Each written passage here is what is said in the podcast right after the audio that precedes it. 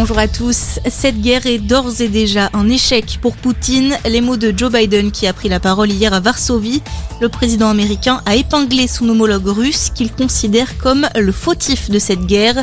Vladimir Poutine ne s'intéresse pas aux négociations mais seulement aux mensonges, a déclaré le locataire de la Maison Blanche. En attendant, les combats se poursuivent. Lviv, une grande ville de l'ouest de l'Ukraine, jusqu'ici relativement épargnée, a été touchée hier après-midi par deux frappes russes. Un dépôt de carburant a été ciblé. Tchernikiv, elle, est encerclée et ne peut pas évacuer les civils. De son côté, le maire de Slavutich a assuré que les troupes russes allaient prochainement se retirer. La ville au nord de Kiev est entrée sous contrôle du Kremlin hier.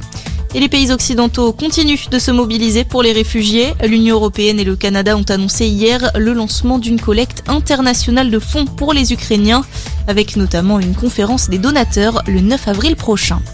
Dans le reste de l'actualité, il présente ses excuses. Le PDG d'Orpea s'est exprimé hier dans les colonnes du Figaro suite à la plainte déposée par l'État contre le groupe d'EHPAD. Philippe Charrier reconnaît des dysfonctionnements mais nie l'existence d'un système organisé pour optimiser les profits. Un système dénoncé par le livre Les Fossoyeurs qui relatait des faits de maltraitance dans les établissements du groupe.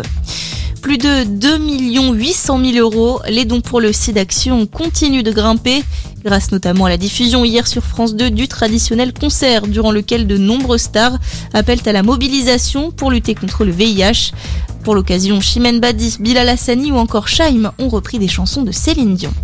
Et puis du patinage artistique et ils n'en finissent décidément plus de briller. Et Gabriela Papadakis et Guillaume Cizeron sont devenus hier soir champions du monde de danse sur glace pour la cinquième fois. Une nouvelle couronne remportée à Montpellier et qui s'accompagne d'un nouveau record du monde pour le duo français, champion olympique à Pékin il y a quelques semaines. Merci de nous avoir choisis. Passez une excellente matinée.